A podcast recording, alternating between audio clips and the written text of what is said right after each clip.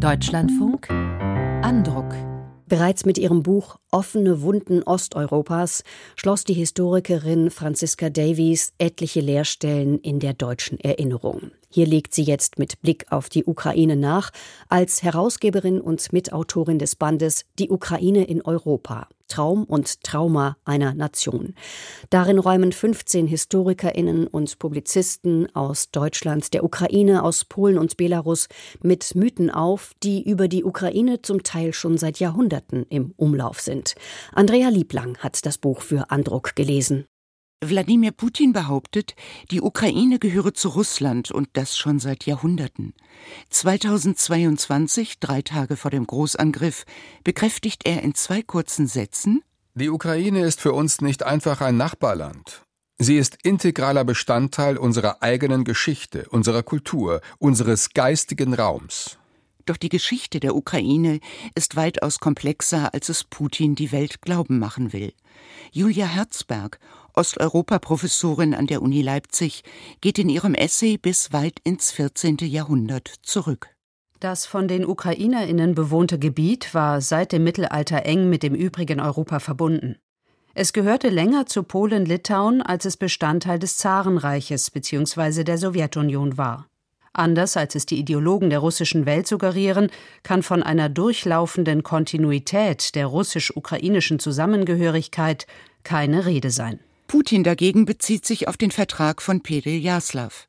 Im Jahr 1654 legten ukrainische Kosaken einen Treueeid auf Zar Alexei I. ab. Im Gegenzug verpflichtete sich der Zar, die Ukraine gegen Polen-Litauen zu schützen. Fortan sah sich der Zar als Herrscher über Groß- und Kleinrussland, eine imperialistische Haltung, die Putin längst adaptiert hat. Natürlich bewerteten beide Länder den Vertrag völlig unterschiedlich. Julia Herzberg aus Sicht der Kosaken war es eine Form des Protektorats, aber keine Aufnahme in das Moskauer Reich. Für Moskau hingegen stellte der Akt von Perejaslaw den ersten Schritt zur Inkorporation der Ukraine dar. Die Essays des Buches analysieren akribisch die osteuropäische Geschichte. Es geht um den Holodomor, die von Stalin verursachte Hungersnot Anfang der 1930er Jahre. Wir lesen über jüdisches Leben in der Ukraine und das Entstehen eines ukrainischen Nationalismus im 19. Jahrhundert. Es geht aber auch um Zeitgeschichte. Jens Siegert, ehemaliger Leiter des Russlandbüros der Heinrich Böll Stiftung in Moskau, erinnert an die 1990er Jahre, den nationalen Aufbruch ehemaliger Sowjetrepubliken. Während alle anderen Nachfolgestaaten der Sowjetunion mit der Unabhängigkeit etwas recht Konkretes gewonnen hatten, hatte Russland in den Augen vieler Menschen vor allem viel verloren. Den Kalten Krieg, ihr Vaterland und den Status einer Großmacht. Die Wende vom Hoffnungsträger Westen zum erneuten geopolitischen Gegner, ja Feind, begann also lange bevor Wladimir Putin die Bühne betrat. Er hat sie, an die Macht gekommen, forciert und genutzt. Mit den Protesten auf dem Maidan in Kiew 2004 begann Putins Ukraine-Trauma, so Jens Siegert. In der Analyse des Kremls stand hinter den Protesten 2004 und dem Euromaidan 2013-14 der Westen. Der eigenen Bevölkerung wie den Menschen in der Ukraine wurde so viel Eigensinn nicht zugetraut. Russland ist der offiziellen Geschichtsschreibung zufolge immer angegriffen worden und hat sich nur verteidigt. Es besetzte und annektierte die Krim.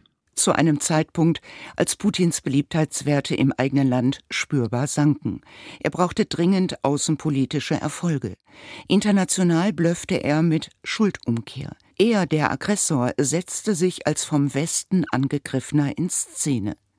Nach der Okkupation von Krim und Ostukraine spricht der Westen, auch Deutschland, lediglich von einer Krise. Zu wichtig waren die engen wirtschaftlichen Verflechtungen, die besonders Deutschland wegen der Ukraine nicht aufs Spiel setzen wollte. Und es ging um das Narrativ der engen deutsch-russischen Freundschaft. Die Herausgeberin Franziska Davis schreibt dazu in ihrem Vorwort die Ukraine war ein blinder Fleck, von dem allenfalls negative Stereotype kursierten, wie Korruption, Nationalismus, während bei Russland immer noch eine mystifizierende Romantik eine Rolle spielte und spielt und Moskau, anders als Kiew, als ebenbürtiger Partner anerkannt wurde. Zum Beispiel beim gemeinsamen Bau der Nord Stream 2 Pipeline. Noch im Sommer 2021 verteidigte Bundespräsident Frank-Walter Steinmeier das Projekt.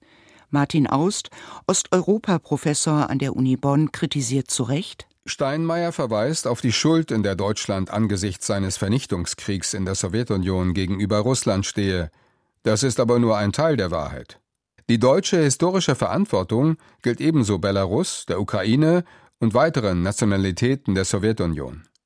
Hier hat der deutsche Russlandkomplex eine exklusiv zugunsten Russlands ausgerichtete Ostpolitik befördert. Das Buch ist ein wahres Kompendium an historischen und aktuellen Fakten über ein Land, das bis zum 24. Februar 2022 weitgehend übersehen worden ist.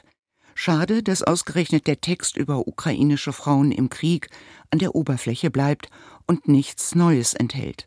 Doch das schmälert die hohe Qualität der übrigen Essays nicht. Andrea Lieblang besprach Die Ukraine in Europa, Traum und Trauma einer Nation, herausgegeben von Franziska Davies im Verlag WGB Theis erschienen, 360 Seiten stark, Preis 29 Euro.